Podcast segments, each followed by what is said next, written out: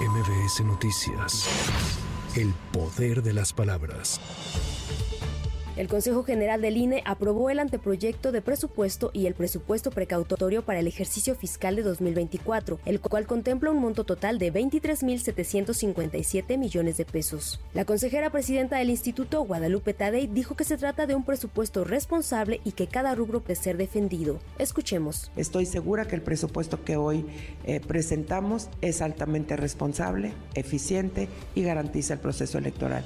Y es defendible del punto uno al punto N, que tiene contenido en sí mismo. Ante el señalamiento del presidente Andrés Manuel López Obrador de que el INE debería reducir su presupuesto, Tadei Zavala dijo que respeta estas declaraciones, pero que el órgano electoral defenderá los recursos que está solicitando.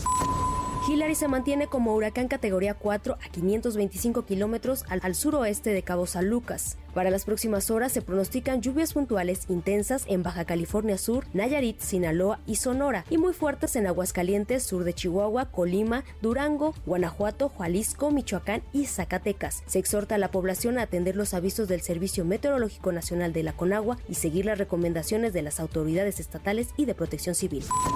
Miguel N. fue vinculado a proceso por el feminicidio de Milagros Montserrat en León, Guanajuato, ocurrido el pasado 10 de agosto, informó la Fiscalía General del Estado. De acuerdo con la dependencia, tras la audiencia que se realizó este viernes, se determinó que el imputado se quedará en prisión preventiva.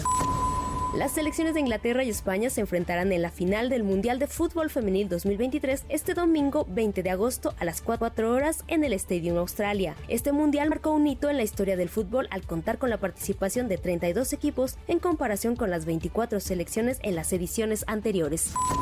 Para MBS Noticias, Claudia Villanueva. MBS Noticias.